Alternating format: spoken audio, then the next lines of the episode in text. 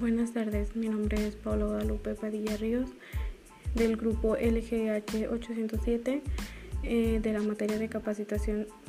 Mm, yo les voy a hablar de las competencias que debe tener un instructor de capacitación.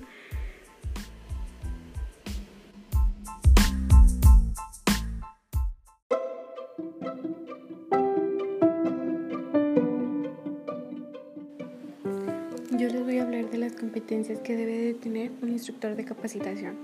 Número 1. Debe tener autenticidad.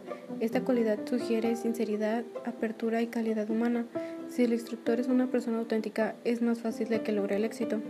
Número 2. Comunicación efectiva. Los mejores instructores tienen la habilidad para desglosar conceptos complejos y comunicarlos de una manera efectiva a los participantes. Número 3. La empatía. Mm, cuando el instructor tiene la capacitación y la capacidad de poder comprender a los integrantes de un grupo facilita el aprendizaje y este se vuelve realmente significativo para cada uno de ellos. Número 4. Manejo de voz. La voz es un instrumento esencial para el facilitador. Durante los primeros dos minutos de la presentación, el 38% de la atención de los participantes depende del apropiado manejo de la voz, el tono, la intensidad y la matiz que tiene el instructor. Eh, número 5. Una mala es la comunicación verbal. Este se refiere a que si tiene una mala postura puede denotar una mala calidad y falta de interés por parte del instructor. Se recomienda cuidar la postura, iniciar de pie y ergido. Si esto sucede, no tendrá buena comunicación verbal con los demás participantes de la capacitación.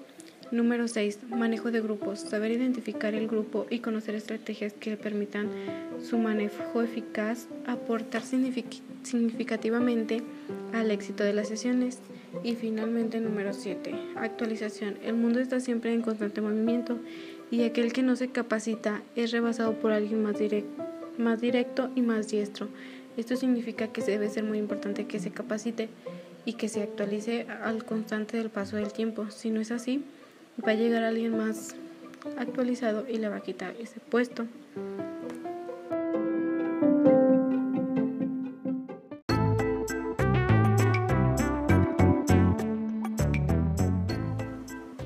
De mi parte sería todo. Muchas gracias. Espero les haya gustado este podcast donde hablé de las competencias de un instructor y espero les sea de mucha ayuda. Gracias.